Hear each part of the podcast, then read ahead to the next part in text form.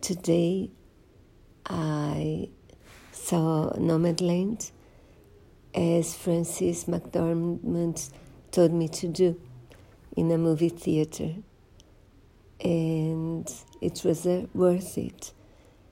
Um, the way her character and the people she meets in the way is very, very tender and sweet in a way.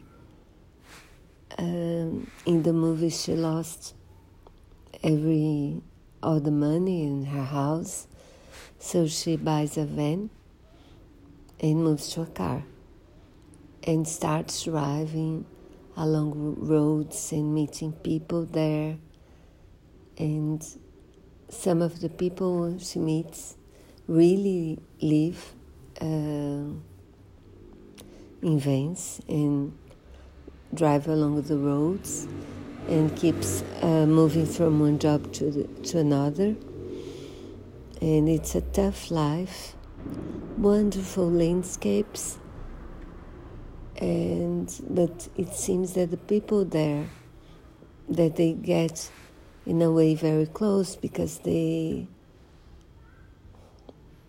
they they must unite in order to be happier and enjoy life better.